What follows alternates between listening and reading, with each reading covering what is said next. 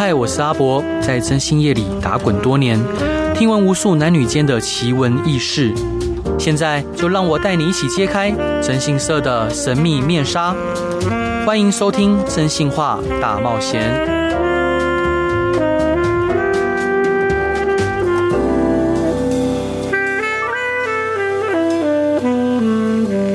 各位亲爱听众朋友，大家晚安，欢迎回到飞碟电台，收听由我征信社阿宅所主持的《真心话大冒险》。周一到周五晚上十一点到十二点，用音乐，用故事。用声音陪伴你。那今天我想要聊的主题是原谅。那我想要跟各位分享就是原谅这件事情。其实，在征信社的案例，想到很征信社，很多人会想到抓奸、牙膏，好这样子可能比较激烈的场面跟负面的事情。也有很多客户他打电话来给我们咨询的时候，他告诉我说。我老公外遇了，我要抓奸，我要给他死，我要给他难看，我要告他，我要拿钱，我要拿监护权，然后他会告诉我说，他的先生是如何的对不起他，他告诉我他的老婆做了多多恶劣的事情，仿佛他们的婚姻一无是处啊，然后这婚姻没有任何存在价值，好像根本从来就不应该开始一样。然而，事情真的是这样子吗？是不是我们的伴侣外遇了，好出轨了，犯了错，我们就只能分手，我们就只能离婚？好，我认为应该不见得。我想要跟各位分享，就是我的爷爷奶奶的故事。我的爷爷是一位军人，好，是一位非常嗯。忠于国家，然后非常尽尽责负责的军人，但同时他也跟大部分的军人一样，他不太会说话。好，那上一老一辈的军人，也因为我爷爷他的嗯，当时是在军统工作，大家可能对军统比较陌生，那是早期我们中华民国的情报单位。好，所以他要做很多很多。呃，台面下而且不能跟人说的事情。那我的爷爷是一个不太会说话的人。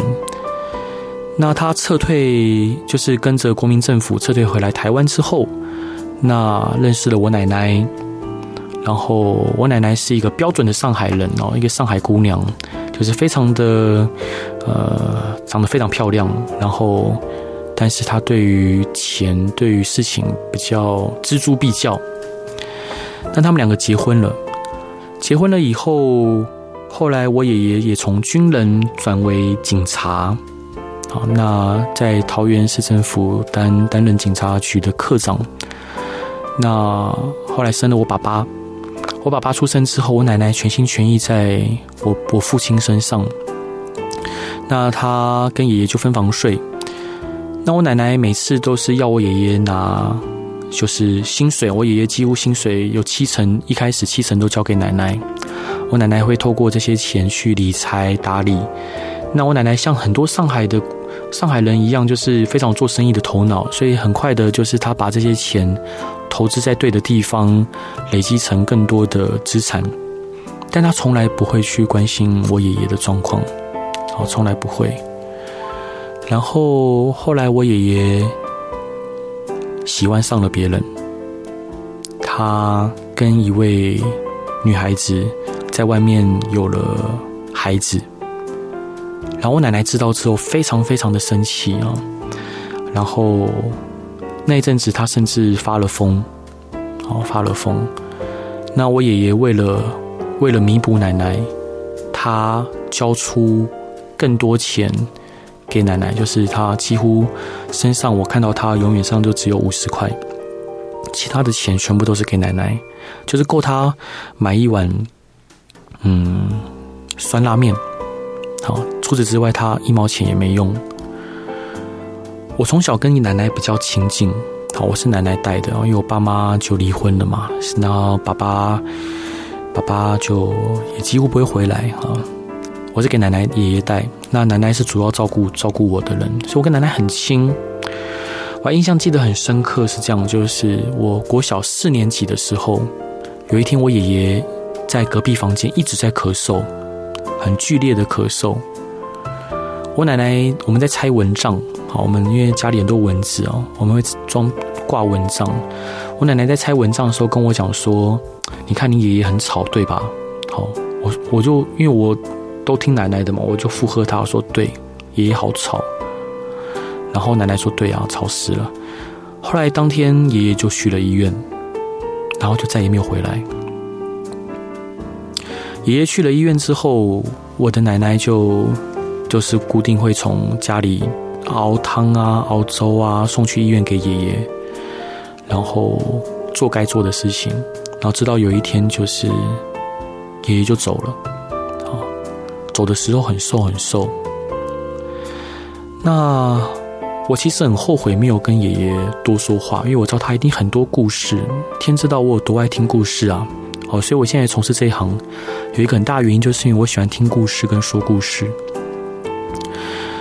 那我就看着爷爷躺在那边，好，就是已经一动也不动，好，然后当然是化好妆的状态，好，双手交叉在胸前，然后我奶奶就就默默垂泪，好，默默垂泪。那爷爷告别式办办完了以后，我奶奶有一天跟我讲，那时候我是国小四年级嘛，她跟我说，就是人家都说，呃，人死后会来回来看亲身边亲密的人，会来说说话，好，会在梦里面出现，可是我一次都没有梦到你的爷爷。我还记得他说这句话的时候那个落寞的表情呢。我也不知道他为什么突然想要跟我说这一句话，可能他想说很久了，但他还没有人可以说。我还记得，就是以前，呃，爷爷还在的时候，我奶奶总是在我面前抱怨他，抱怨他，嗯，因为我们家比较节俭，好，就是没有开冷气，也没有开电风扇，爷爷就是拿一把羽毛扇，好，奶奶也是，就扇啊扇，那爷爷会流汗，奶奶会跟我讲说爷爷很臭。奶奶会跟我讲说，爷爷以前外遇，哦，会跟我讲说爷爷以前不好不好不好，我就会听嘛。当然，我不可能去说爷爷不好，但是我还记得有一次，我跟爷爷出去外面买买面吃，那我爷爷要牵我的手，我不知道为什么，我就觉得好讨厌哦，我就我就跑在前面，然后先跑回家。我现在想起来，我真的太幼稚了。我虽然那时候是孩子，但是我真的太太不对了。我真的很想好好牵爷爷的手，但是，嗯，我必须要说，就是另外一个人给你的观念，那其实都会影响到你对另外一个人的想法。后来奶奶告诉我说，她都没有梦到爷爷，她觉得很难过。为什么你爷爷都不回来看我？好，嗯，我他的表情很落寞。他他虽然对着我说话，但他他眼睛其实没有看着我。好，他的眼睛的焦距投射在我身后的地板上，然后一直在我心中，我奶奶是一个非常坚强的人。但是我第一次看到我奶奶的脆弱。后来，呃，我慢慢长大，然后爷爷过世之后，我爸爸对奶奶钱财上的所求又变本加厉。每一次我就要回家，看到家里东西被摔烂，我就知道我爸又回来要钱了。我跟我奶奶过得非常节省啊，就是是一个我奶奶本来就是很节省的人。我奶奶呃很节省，然后她有一本小本子，小本子上面都记着我爸每次回来拿拿拿钱的数额，比如说现在今天又来拿两万，明天拿来拿三万五万。我我不明白，就是奶奶明明跟我都吃着后院种的地瓜叶，明明都那么节省，总是为什么总是有钱拿给我爸？那时候我完全不明白，我只知道说爷爷走了之后，我爸爸对我奶奶越来越凶，越来越苛刻。对，直到有一天，我奶奶那时候我可能上高中了，我奶奶后来跟我讲说，我终于梦到你爷爷了。天哪，那已经过了几年啦，五年了。这五年来，他那么期待着，六年哈，他那么期待着可以梦到他的先生，然后梦到他就是我的爷爷。他梦到爷爷，嗯，因为奶奶很怕蚯蚓，他很怕蚯蚓。他梦到梦见在家里的后院有一个很大很大的坑洞，然后里面有无数扭曲的蚯蚓在里面蠕动着。后面有一个大姐逼着我奶奶下去捡一个盒子，我奶奶不敢下去，急得快哭出来。这时候他听到爷爷的声音，爷爷跟他说：“阿玲，没关系，我在，那我下去帮你捡。”他超开心，他觉得超有安全感。后来他就，他讲这事情说他非常的开心，非常的满足。然后，嗯，你能知道他等等这个梦等很久很久。你也能知道说，我爷爷是一个呃非常可靠的人哦。从那以后，他就常常跟我讲爷爷的故事，然后爷爷当时的事情，他会跟我讲，就是譬如说，当我爷爷。呃，因为爷爷后来当警察嘛，有些人会想拿东西来关说啊，会想拿嗯一些礼物来送，我爷爷都会告诉他们说不准，不可以。好，他会就依法论依法来处理，他从来不收受任何贿赂。然后奶奶会跟我讲，以前花莲有大地震，那时候他们住花莲，然后呃，那那时候家里唯一值钱东西就是一个一个热水壶。那奶奶就发生大地震，奶奶就冲回去抱着那热水壶想要逃出来，结果就呃一个一震，他就整个人就就跌出去了，但是手里还是牢牢抱着热水壶。然后我爷爷回到家就会骂奶奶说：“你怎么自己不先逃出来？你回去拿那个热水壶干什么？”好，但他虽然用骂的，但是我相信那背后是满满的关心跟担忧。他会跟我说。以前他奶奶在军里面当军护，军中的护士，然后他跟一群姐妹，然后上山采水果，因为东西能吃东西少嘛，上山采水果，然后我爷爷看着他的那个小辫子，爷爷觉得很可爱，就告诉他说他喜欢他，想要跟他在一起，好，然后最后我爷爷怎么求婚呢？那时候物资缺乏，我爷爷组了一张床。他跟我奶奶说：“阿玲啊，我组了一张床，我们结婚吧。”这就是他们结婚台词，很单纯，很没有任何的，唉，也没有什么浪漫的台词哦。但是奶奶会不断的跟我说这些故事。在她做了这个梦之后，我想跟各位分享，就是我们是不是可以多给身边的人一些宽容跟原谅？那这一段我想要跟各位分享的歌是游鸿明的故事书，那我们就一起来听这首歌吧。嗨，各位亲爱听众朋友，大家晚安，欢迎回到飞碟电台，收听由我真心是阿宅所主持的《真心话大冒险》。周一到周五晚上十点到十二点，用声音、故事跟音乐陪伴你。刚刚跟各位分享的歌是游鸿明的故事书。那我相信每一个人的情感跟婚姻都是一本故事书。那我们最后要怎么去谱写它？要怎么样去不留遗憾？好，我相信都是我们每一个人必经的课题。那刚刚跟各位分享就是我爷爷奶奶的这个故事。那我必须要说，就是我奶奶在我爷爷走了之后，他非常想念他。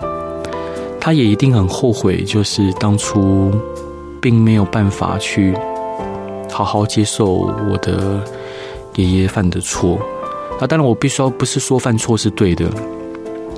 只是后来我在跟奶奶在聊天的过程中发现，就是奶奶也会想，当时她跟爷爷在一起的时候，其实她很少去关心爷爷的状况。他他没有去称赞他，他没有去，两个人也没有同同同床而眠，然后两个人也没有互动，也几乎没有情感上的交流，就只是呃在餐桌上一起吃饭，然后吃完饭，爷爷进去房间听收音机，奶奶看电视，所以后来爷爷出轨了，外遇了。我先想想这故事，是想要跟各位听众朋友分享，就是我的认为，婚姻里面有很多种错误，各式各样的错误，外遇只是其中一种，有酗酒啊、赌博啊、奢靡啊、浪费啊、家暴啊，嗯，不体谅啊，好，其实婚姻里面有各种错误的形式，而外遇只是其中一种，所以当很多客户，嗯。义愤填膺的告诉我说，他的先生或他的太太有外遇的时候，其实我反而会希望他他们能想看看对方的好，并不是说今天我们的配偶有了外遇，我们就只能用离婚收场，我们就只能抓奸，我们就只能不要原谅他，然后两个人就是对簿公堂，然后闹得非常难看。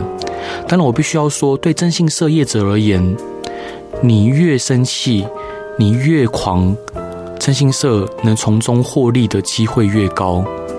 好，甚至大部分征信业者都会鼓励你抓奸。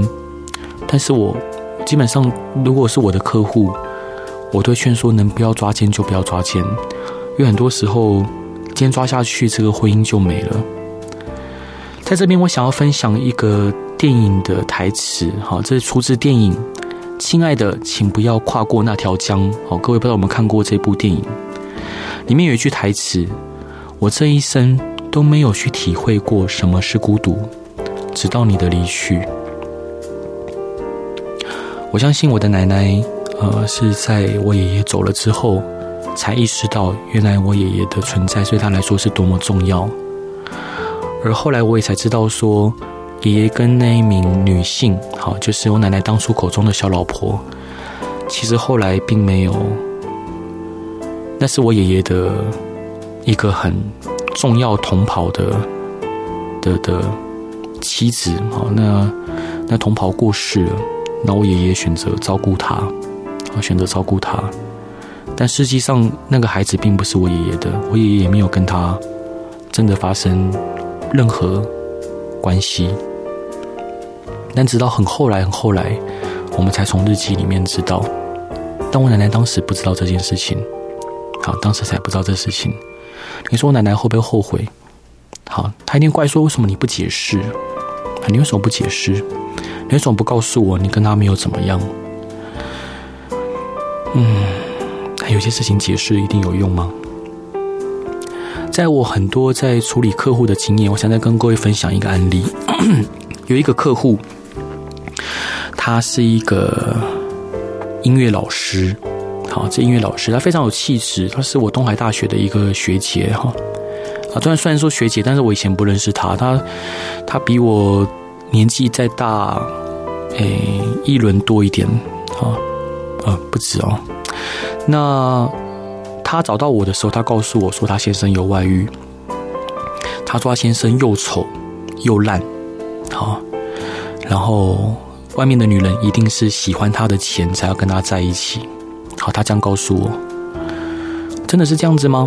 好，真的是这样子吗？后来我了解了一下，发现他先生是一家上柜公司的，嗯，算合伙人。哦，就在他网站上面的，就是团队名单里面会看到他的，看到他的。他先生出自一个非常贫穷的家庭。然后当初呃进去这公司当一个小职员，然后凭借着自己努力，不断的往上爬，爬到了就是呃合伙人的位置。而我们的当事人就是我这位学姐，她出自一个望族啊，是一个非常有钱的望族啊。她说她当初会跟她先生在一起，是看中他的老实，她觉得自己下嫁于他。他觉得自己不顾家族、家人的反对、父母的反对，跟他在一在在一起是委身于他。他语气中充满着骄傲。好，他希望他先生感念，要知恩图报。好，他甚至用这样的形容。所以他对他先生的现在的外遇，他非常不能谅解。我问他说：“学姐，你一直以来都告诉你先生，都是跟你先生这样讲话吗？”他说：“是。”我这样讲话怎么了吗？我说，嗯，如果我是你先生，我也会很难过。嗯，他对他先生总是用骂的，他不跟他先生同房，他嫌他先生臭，他嫌他先生没用。即使他先生现在已经是爬到上柜公司的董事，好，她依然会拿她先生跟她那一群音乐系毕业的同学的先生做比较，因为那些音乐系的，她说了，音乐系的同学可能都嫁得还不错，她觉得她先生没录用，好，她先生总是不反驳，她先生从来不反驳。我问她说：“你先生有回骂你吗？”她说：“没有啊，他怎么敢骂我？”她先生从来不反驳，也没有说任何伤害她的话，都是默默的听着，然后做他该做的事情。然后他们就这样子一对夫妻，把两个孩子养大了。他也跟很多，就像我上一个故事讲到我奶奶跟我说爷爷的坏话一样，他会跟他孩子说爸爸没用，他会跟爸，他会跟孩子说妈妈当初有更多选择，我却选择嫁给你爸爸，好，我真后悔。我相信这些话一字一句都刺痛着她老公的心，好，但她老公从来没有反击。钱还是乖乖的交回家，还是一样做好她该做的事情。她老公也需要应酬，她老公也需要，呃，就是认识，不管是员工好，或者是交际场合，她老公从来没有外遇过，直到这一次。她告诉我说，她觉得她老公外遇了。我说为什么？哎，她说她在她老公的包包里面发现一个便当盒。这便当盒不是她的。我说：“那你有做便当给你老公吃吗？”她说：“我干嘛做给我老公吃？”好，她从来没有做过便当给老公吃。我并没有说，呃，做便当给老公吃是应该的哈，但是她没有这样做过，所以她一看到便当盒，要知道事情不妙，她就开始委托我们调查。然后，并且他告诉我说：“好，那我老公很很很很笨的，好，他一定是呃被外面的女人花言巧语骗啊。”外面的女人一定贪他的钱呐、好，但外面女人很傻，不知道我老公钱全部都在我这边呐、啊。后来我就去开始调查，好，发现她老公果然有一个对象，好，那个女孩子，调查结果发现，她女孩子跟他是在酒店认识的，他们在酒店认识，在一次的应酬场合，那女孩子跟她老公聊天聊得很开心，然后因此就喜欢上了他。他们会出去散步，他们会去逛公园，他们走在路上，但是他们没有牵手，没有任何亲密的举动，然后他们也没有像很多外遇的情侣一样去汽车旅馆，没有，他们所有的行程都是在公开场合。然后这女孩子会，这女孩子本身有离过一次婚，有带一个孩子。那这女孩子有，也好像就是据我们的了解是没有跟她先生拿任何的财钱财，然后这女孩子会，呃，每天中午会送便当去给她的老公，但是也就这样子而已，没了，非常的纯粹，非常的单纯，他们会一起吃饭。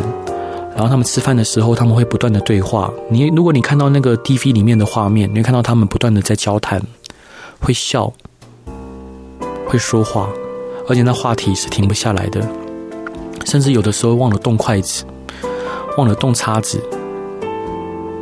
我后来看到这画面，其实我蛮感慨的。我心里想，他如果回家，他老婆会跟他聊天吗？会问他说：“你公司发生了什么事情吗？”不会。啊，一定都只有骂他，一定都只有贬低他。他可能透过这样的方式去想要证明说她老公是爱她的。啊，其实人人人间的爱有很多种形式哦。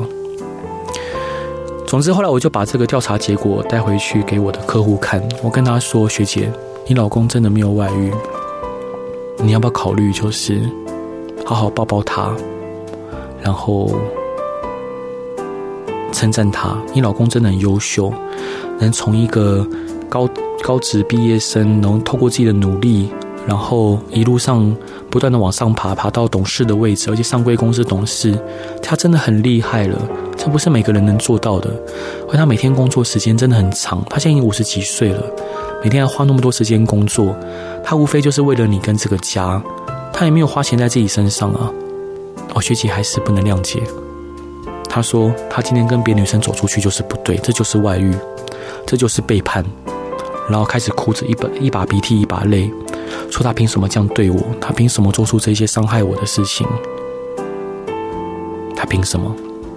我发现讲不下去，我就只能告诉她说：“姐，那个后面我可能就无法帮你继续调查了。”好，她说：“哎，小博，你不是有做那种代课教训吗？帮我教训那小三呢？多少钱我给你啊？我给那个坡。”嗯、做一些不好，对那小三做一些不好的事情，那广播里面我不方便讲。我说我没有办法，哎呀，这案件我没有办法继续帮学姐你服务哦。嗯，说真的，我真的很佩服那个男孩子啊，因为如果是那个男的，我就逃跑了。好，我就逃跑了。那确实在现现现实生活中，我也确实逃跑了。好，遇到类似一样的事情，我会选择离开。上一段婚姻，这一段想跟各位分享的歌是郭靖的《看见》。我希望大家都能看见身边的人的价值，还有发现自己的缺失。我们都要为自己所爱的人不断的提升自己。各位亲爱的听众朋友，大家晚安，欢迎回到《真心话大冒险》，由我真心社阿宅所主持，在周一到周五的晚上十一点到十二点，用故事、用声音、用音乐陪伴你。呃，在这边我想要分享钱钟书的一句话。钱钟书跟他的老婆是文坛里面著名的情侣哦，而且是非常充满爱恋的，像呃，他们就一个女儿，好。那记者问钱钟书太太说：“哎，你怎么不继续？就是后来总没想再生。”他太太说：“我的老公不舍得我再痛一次。”钱钟书是这样描写夫妻吵架的哈。他说：“夫妻吵架是世界上最可爱的战争，就像一把剪直的两叶刀片。你看他们互相砍来杀去，但绝不会伤害到对方。大战三百回合后。”竟相安无事。钱钟书先生他形容夫妻就算就像剪刀，啊，不管怎么剪，啊，最后都不会伤害到对方。但其实，在我们从事征信社的这个过程中，我们发现完全不是这么一回事。有多少的夫妻因为对方犯的小错，就无限上纲，然后拿来去攻击对方，去伤害对方。有的时候，则是明明对方没有犯错，也要不断的去找出他的错处，来合理化自己的行为。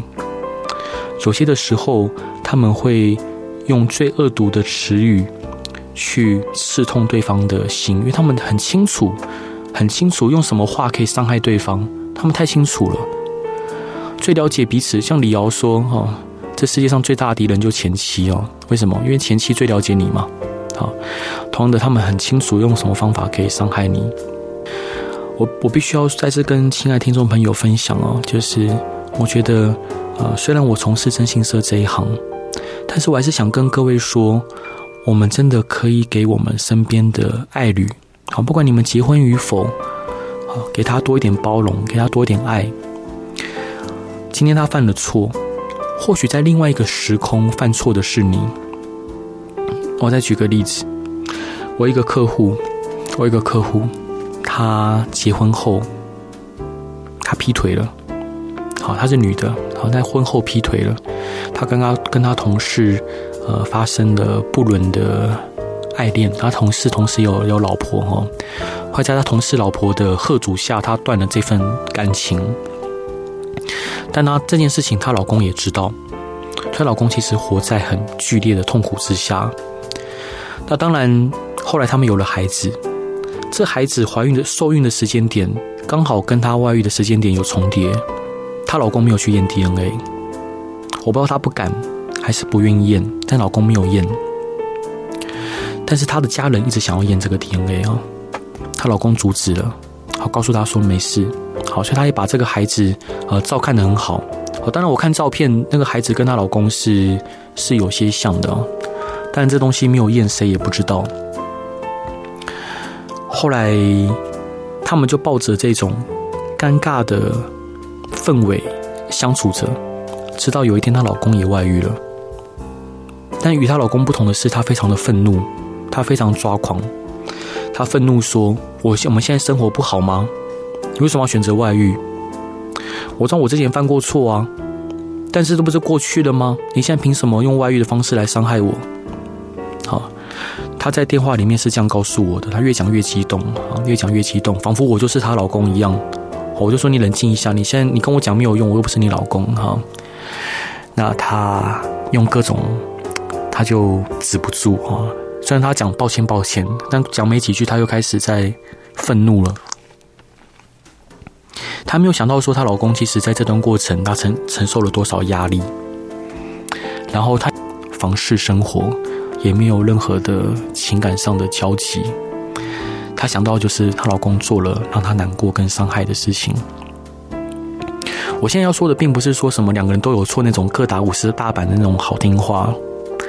我只希望说，任何的，不管是任何人在遇到我们的伴侣做出不好的事情的时候，我们能多给他一些包容跟尊重。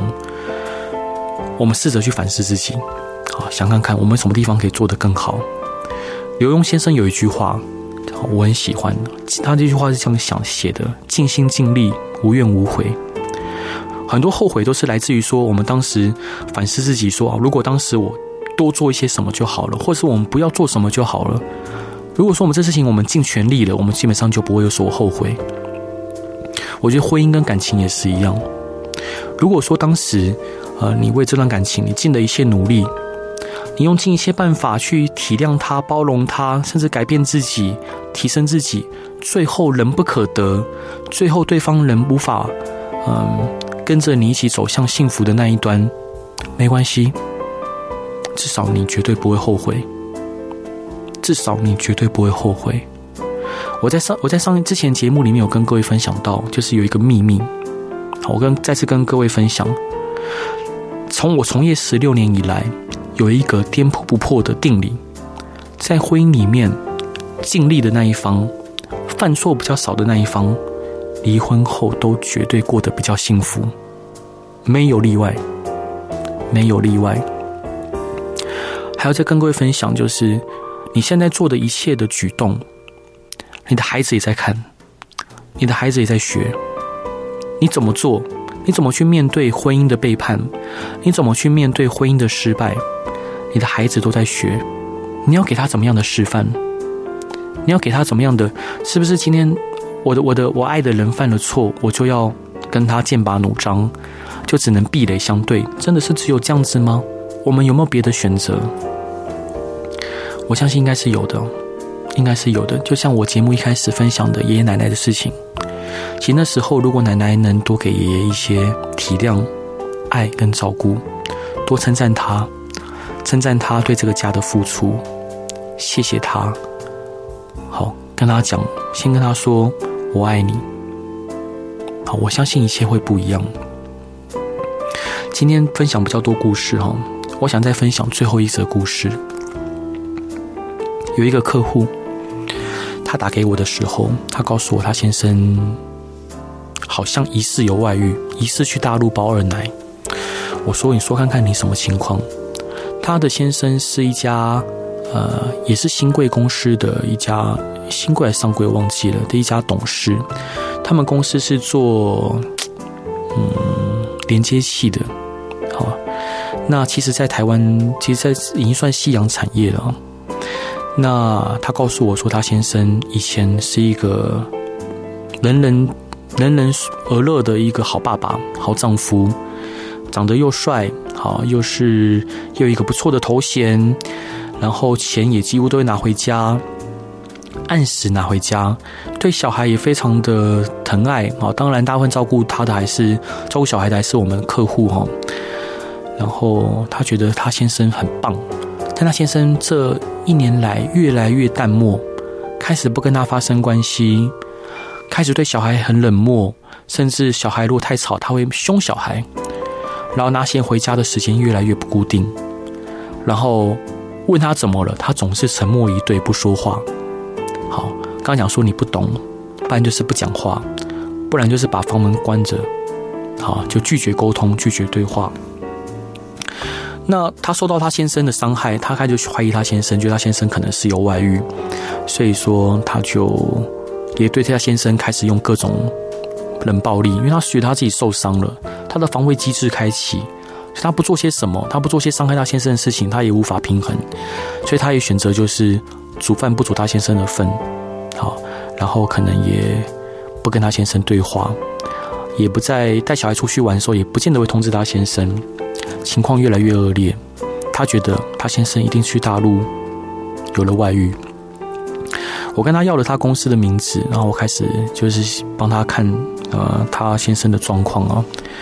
我在全部全盘了解之后，我告诉他说：“你先生好像可能不见得有外遇。”他就说：“谢先生，你又还没有开始调查，你怎么知道我知道我先生没有外遇？”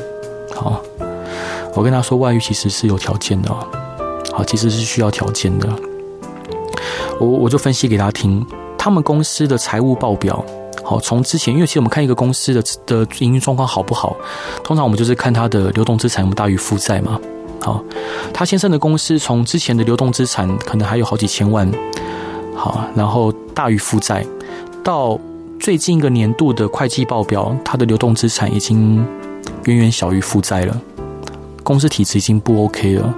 加上先生做的那一个产业，老实说。是夕阳产业，好，待在大陆怎么样奔走？其实有，老实讲，能能发挥发展有限，加上现金流也已经不稳定了。